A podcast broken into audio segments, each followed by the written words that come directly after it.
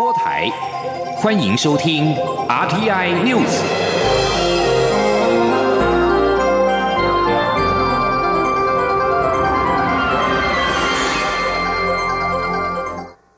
各位好，我是主播王玉伟，欢迎收听这节央广主播台提供给您的 RTI News。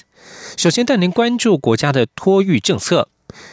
准公共化政策上路之后，二到三岁的幼儿补助却成了空窗期。对此，蔡英文总统今天到新北市幼儿园出席活动时，释出利多政策，强调二到三岁未进入幼儿园就读的幼童，政府计划持续给予新台币六千元的托育补助，直到三岁。另外，政府也会增加公立幼儿园的幼幼班，扩增就读机会，让零到六岁的孩子在照顾上没有空窗期。前天记者刘玉秋的采访报道。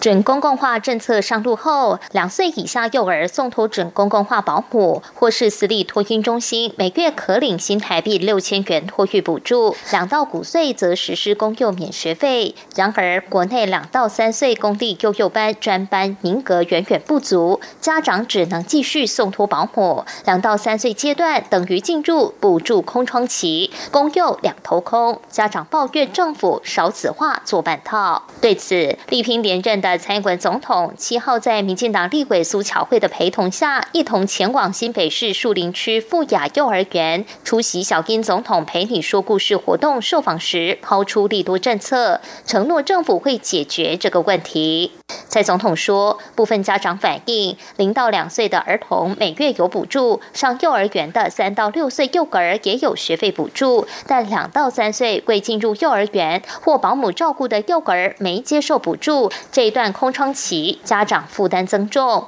行政院讨论后，希望为幼儿园幼幼班快速增班，让孩子有更多的就读机会。另外，两到三岁未进入幼儿园者，政府也会继续补助到三岁。两到三岁的呃小朋友，他如果是已经是在托儿或者是保姆那里呃受到照顾的话哈，而且还没有进入这个幼儿园的话，他的这个六千块的补助也会继续下去到三岁哈，让他们呃在呃整个零到六岁的过程中不会有空窗期。而媒体也询问蔡总统要说什么故事给孩子听。总统说，苏巧慧给了他很多资料，他前一晚还特别做功课。蔡总统说故事时，与幼童有许多互动，还特别了解孩童在家中是否有说台语。中广电台记者卢秋采访报道。蔡总统今天宣布，每月新台币六千元的保姆托育补助将延续至三岁。行政院发言人 Glass Udaga 表示，这项政策已经在政务委员林万亿的督导下讨论多时。教育部与卫福部今天下午将共同举行记者会说明。他表示，行政院认为二到三岁幼儿托育应该要无缝接轨，减轻父母的负担。而为了符合法规，让政策能够与时俱进，文化部将进行组织大改造，影视司、影视局整并，与文创司、人文及出版司相关业务合并成为文化产业署，文资局升格为文资署，新增博物馆司等等。目前文化部已经将文化部相关组织法修正草案函报行政院，若有共识，就会对外说明。今天，央广记者江昭伦的采访报道。文化部长郑丽君七号在立法院教育委员会表示，配合文化基本法、文化政策白皮书以及各项业务推动，文化部组织也必须有所调整。经过三年检讨，文化部近日已经将文化部相关组织法修正草案函报行政院审查。郑丽君说，政策要体系化，其实需要呃这个组织呃法律，然后预算跟计划要一致化。好，那过去因为文化政策都逐步在发展，所以我觉得有必要到了现在比较完整的体系之后，来设计一个文化部的组织法。所以我们已经啊函报行政院，经过三年的检讨以后函报行政院，啊希望能够未来啊发挥整体的这个体系化的施政的效果。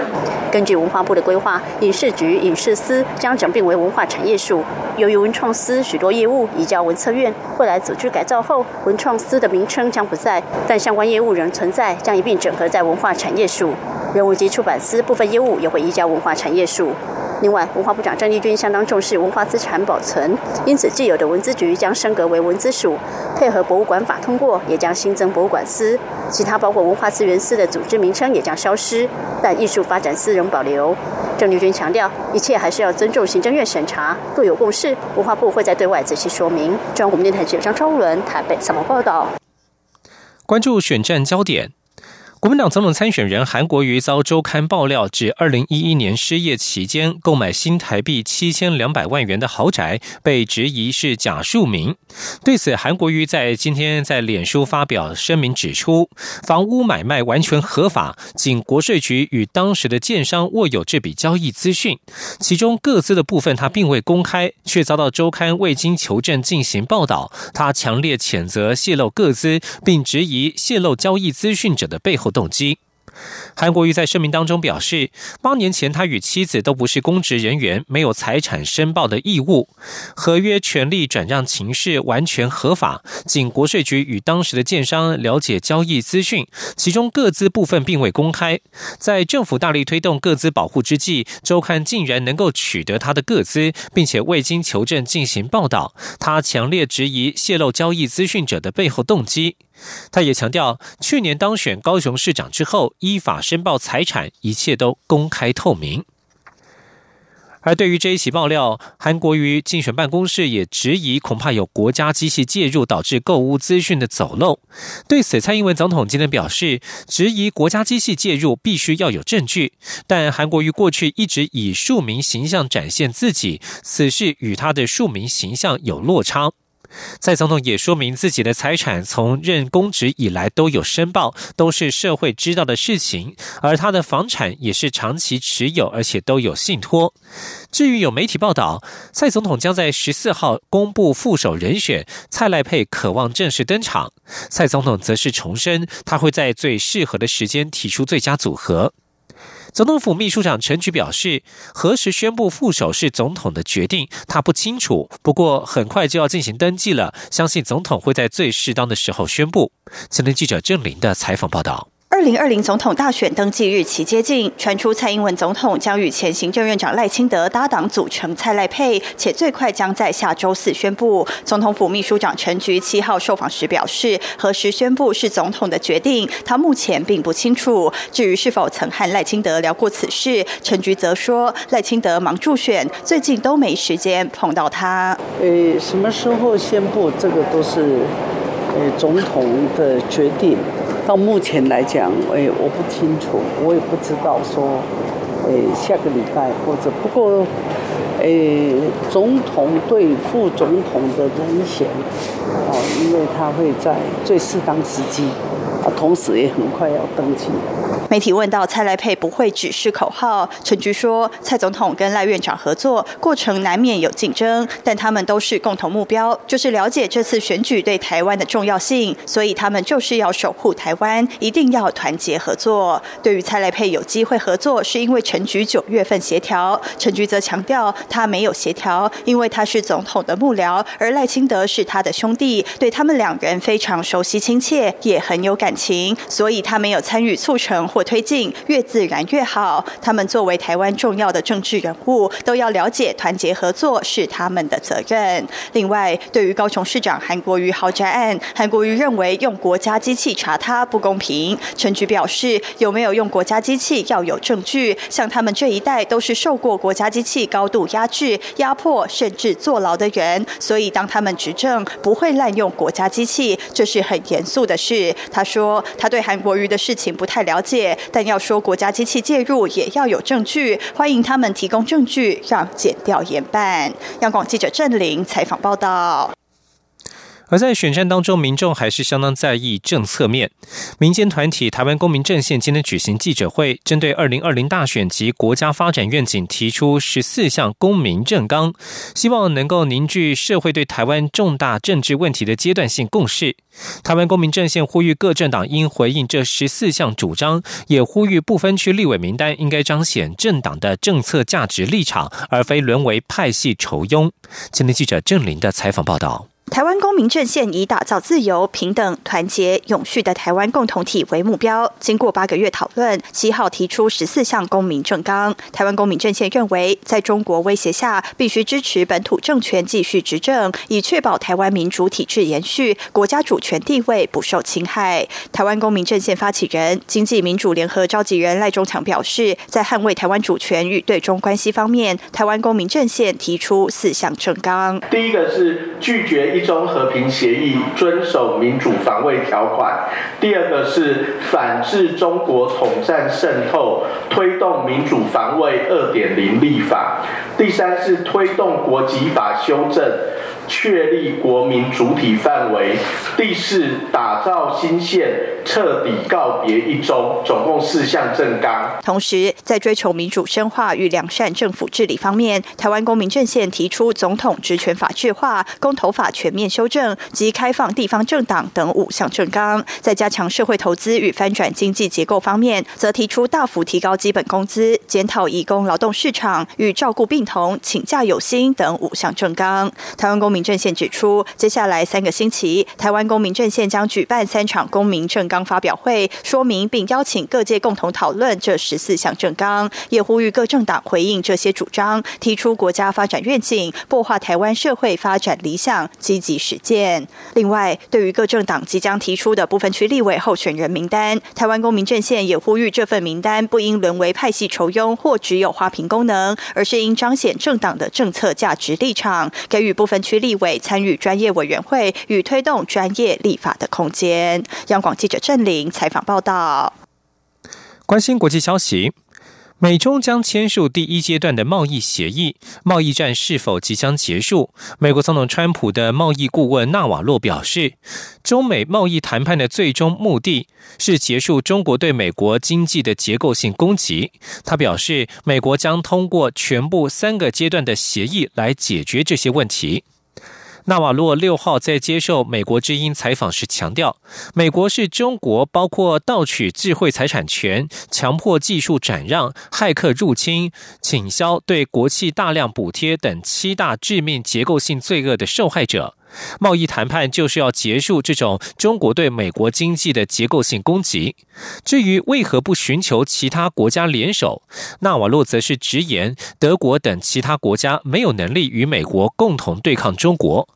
至于第一阶段协议何时签署，美国行政部门一位高层官员在六号表示，川普在十二月三号到四号将前往欧洲出席北约组织峰会，届时可与中国国家主席习近平会面，签署各界期待已久的临时贸易协议。而英国伦敦是可能的地点之一，但是尚未定案。他表示，所谓第一阶段的协议仍然有可能无法达成，但是达成协议的可能性较高。南韩与美国六号在首尔举行第四次战略经济对话，并且首度发表了联合声明，强调经济关系是两国核心主轴，未来将会紧密连结，不断扩大经贸合作。韩国联合通讯社报道，为了深化。美国与韩国两国之间的经济合作关系，这是双方第一次在战略经济对话之后发表联合声明。韩美联合声明列出开发合作、基础设施、科技数位、能源和智慧城市四大领域，以呼应韩美新南方政策与印太战略的合作方案。南韩外交部第二次官李泰浩与美国国务院主管经济事务的国际次卿克拉奇分别代表双方与会，美方代表还包括了负责韩日事务、贸易政策谈判事务的助理国务卿等二十多人，出席人数是历届最多。分析指出，美方这一次派出大规模代表团出席，可能是担忧亚太十五国达成区域全面经济伙伴协定 （RCEP） 文本协商，中国“一带一路”政策扩大国际影响力。以上新闻由王玉伟编辑播报，稍后请继续收听央广午间新闻。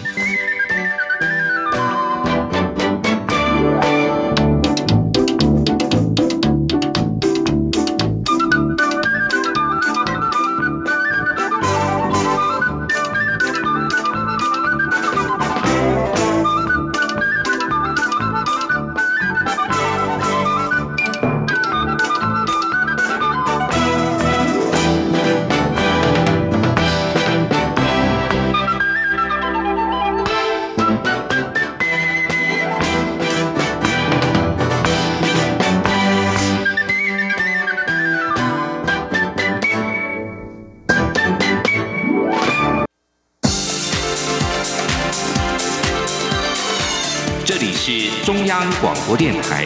台湾之音，欢迎继续收听新闻。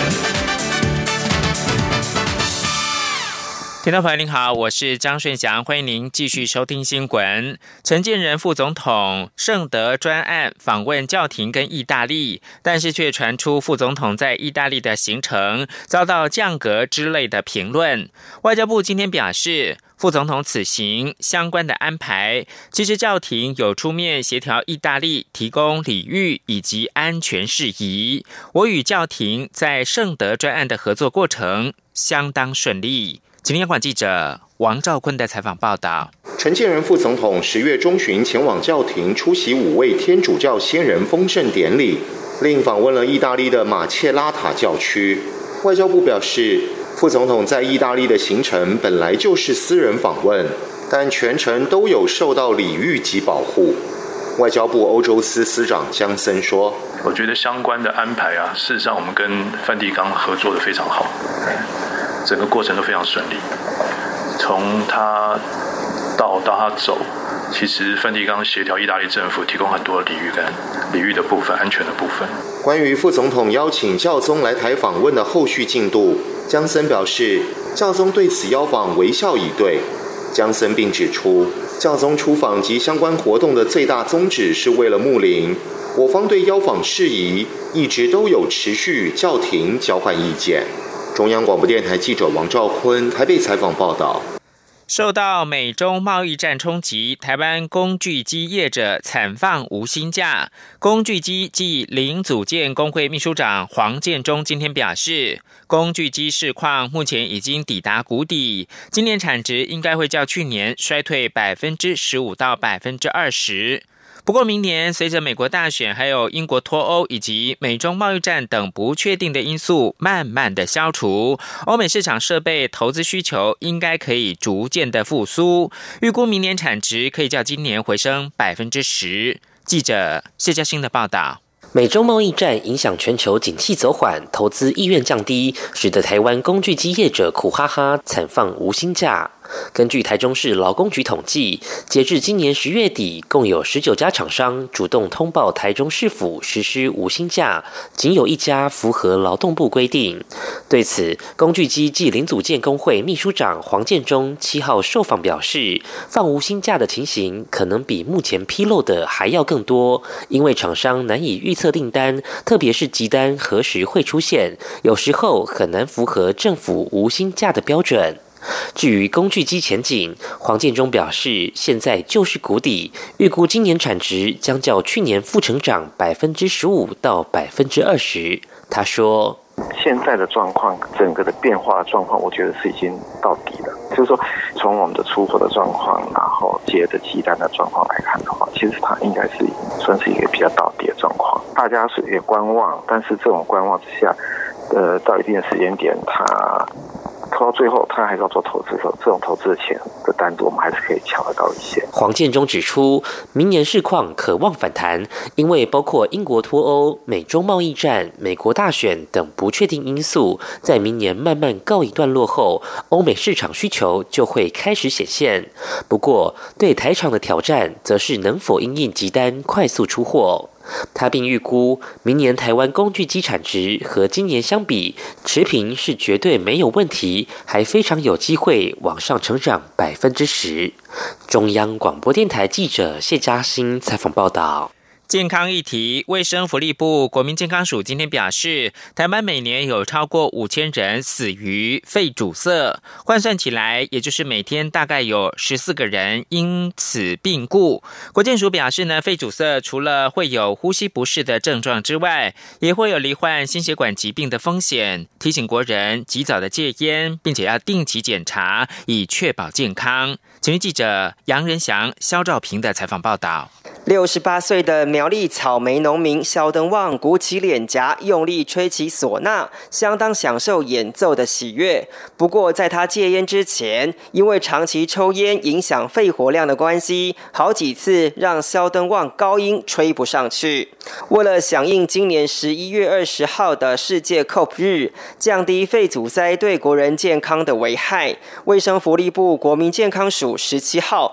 邀请成功戒烟的农友肖登旺。现身说法，同时也发表本土剧演员雷洪演出的戒烟短片，希望鼓励国人戒烟保健康。国健署烟害防治组组长罗素英提醒国人不要轻忽肺阻塞。根据世界卫生组织二零一八年公布的全球十大死因，肺阻塞可是位居第三位，每年夺走约三百万人生命。而在台湾，每年也有超过五千人死于肺阻塞。他说：“换算起来，大刚都十四个人。”哦，死于这个肺阻塞的这个疾病哦，所以你可以知道说这个严重性其实是需要大家一起来哈。那我们就来看说，哎，吸烟者跟非吸烟者比较起来，不婚的人哦，他罹患肺阻塞的部分是非吸烟者的六点三倍。哦，这也是为什么我们要让大家说，哎，戒烟其实它可以降低这个呼吸性的疾病的死亡风险。台湾胸腔及重症加护医学会理事林庆雄表示，抽烟的民众常会把咳嗽、有痰、呼吸会喘认为是抽烟后的正常反应，但其实这已经是肺阻塞的相关征兆。他提醒民众一定要再进行检查。他说：“只要我们年过四十岁，然后咳痰喘的症状，那根据我们也有做这个呃肺阻塞的早期筛检的经验，大概有这些症状里面，你大概有呃呃二十五 percent 的人呢，哦，你来做你肺功能其实是有异常的，所以我们一定要。”这个没有办法说自己感觉，一定要来做医院来做肺功能的筛检。肺阻塞不仅会有呼吸症状，也增加心血管疾病跟肺癌的罹患率。因此，国健署署长王英伟提醒，戒烟以及远离二手烟是预防肺阻塞最有效的方法。强调，只要开始戒烟，就能改善健康状况。中央广播电台记者杨仁祥、肖兆平采访报道。而不为疾病所苦的是，十五岁罹患脑瘤，造成右耳失聪，双眼几近全盲，却能够成为全国第一位张老师。资商心理师朱心怡今天表示，心里的伤口唯有敞开，才能够得到治疗。想要助人不分障碍的类别，坦然的面对生命里不完美的事情，还是能够拥有自在人生。陈国伟的报道。张老师基金会即将欢庆五十周年，七号举办张老师一九八零专线系统升级发表会，并邀请曾任张老师七年的朱心怡分享当年辅导经历。朱心怡在十五岁罹患脑瘤，导致视力及听力陆续出现问题，最后右眼全盲，左眼只有光觉和看得到色块，右耳也失聪，让他多次有寻死念头。但想到还有父母，就体悟到必须好好活着，因此坚强的心灵促使。他发愿成为助人者。朱心怡上大学后，和同学一起报名张老师，想担任辅导志工，却因为视障，在报名阶段就被拒绝。倍感挫折的朱心怡，后来仍积极洽谈，才打动承办人员的心，并支持他到张老师服务，于是开启了他资商历程。这个经验非常美妙。然后在我从张老师开始进去服务，到我现在。已经当智商心理师九年的时间了，我觉得在这九年里面来，我遇到了非常非常非常多更可怕的拒绝。但是我每次想到张老师的经验，都会给我很多的力量。就是人家不一定是不喜欢你，或者人家真的不是不给你机会，而是不知道你到底能做什么。你愿不愿意帮助别人，也给自己一个机会？然后再走出另外一条路。朱欣怡说：“视障的框架没有限制住他，反而给他更好的桥梁，走进当事人的内心世界。而且很多面谈个案会因为他看不见，所以能更自在的侃侃而谈，讲出心里话，不需要在他面前刻意做表情。原来心里的伤口只有一种方法可以治疗它，叫做敞开。敞开，当我们愿意敞开，就像我拿着我的白手杖。”我愿意接受我生命里的一切经历、一切遭遇的时候，我的药才有办法下来，我自己才有办法正视我的伤口，别人的帮助才能进来，最后伤口会化成疤痕。那个疤痕反而是我心上最美丽的一个祝福。张老师基金会表示，走过五十年，统计辅导过三百一十九万人次，陪伴不少人走过低潮。一九八零专线预计从十二月一号起全面更新云端系统，民众不分市话或手机，只要拨打一九八零就可以跳转各地辅导专线，让原本同时段只能接听二到八条线，增加到最多可达五十五条线同时服务。而中华电信用户及市话仍可持续享有免费通话，欢迎有需求的人多加利用勇于求助。中央广播电台记者陈国伟台北采访报道。持续关注医药新闻，最新的疫苗诞生了，将有效预防四型登革热。日本武田药品公司研发登革热疫苗，已经进入到最后的研究阶段，对预防这个经过病媒蚊传播的疾病具有高度成效。但针对从未暴露在登革热病毒下的人，疫苗的保护作用会对其中一种病毒失效。根据《新英格兰医学期刊》六号刊登的第三阶段研究结果，登革热疫苗接种后的一年期间，预防孩童跟青少年感染登革热效力达百分之八十点二。先前法国药厂赛诺菲研发全球首剂登革热疫苗，根据最后两阶段试验合并的结果，施打一年之后，追踪发现疫苗效力是百分之五十九点二。初步分析武田药品公司登革热疫苗的表现显示，预防四型登革热的效力可能不均等，但对从未感染登革热的人来说的话，可能会增加严重病情的风险。专家长期以来担忧，仅有部分防护作用的登革热疫苗，恐怕会增加暴露在第二型登革热病毒者严重病情的风险。大概四分之一先前没有感染过登革热的研究对象，注射武田公司的登革热疫苗之后，针对四型登革热的防护效力都达到百分之七十五。有效的登革热疫苗是目前的当务之急。每年有近四亿人感染这个热带疾病，让生命受到威胁，因此丧生者高达二点五万人。中国官媒《人民日报》今天报道，长江中下游地区遭逢四十年内最严重的干旱，在部分地区气温较以往高出将近摄氏三度。《人民日报》引述中国负责处理自然灾害的部门表示，干旱正影响当地的粮食生产，油菜籽的种植也因此遭到推迟。该部门表示，长江中下游地区受干旱影响的耕地面积比去年高出百分之一百五十四。不过，这部门没有给出受到影响的总面积的详细数字。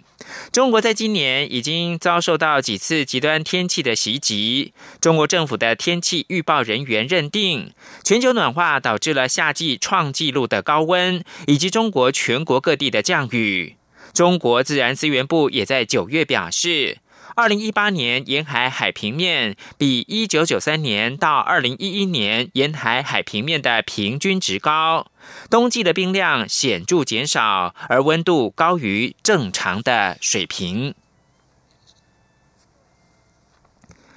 埃及、伊索比亚以及苏丹六号设定目标，期盼在明年的元月十五号之前解决尼罗河水坝争议。这项庞大的工程已经引发了因为稀有水资源而升高争端的疑虑。在埃及的要求之下，美国总统川普同意在华盛顿邀请三国进行调停。伊索比亚境内蓝色尼罗河上的大伊索比亚复兴水坝工程，引发这三个国家之间的争议。埃及担心供应该国百分之九十用水的尼罗河水量将会在水坝竣工之后减少，并对苏丹以及埃及等尼罗河下游国家构成社会跟环境的冲击。伊索比亚则是强调这个水坝对经济发展的重要性，并希望借由这个水坝成为非洲最大的电力输出国。在美国财政部长梅努钦以及世界银行总裁马尔帕斯主导之下，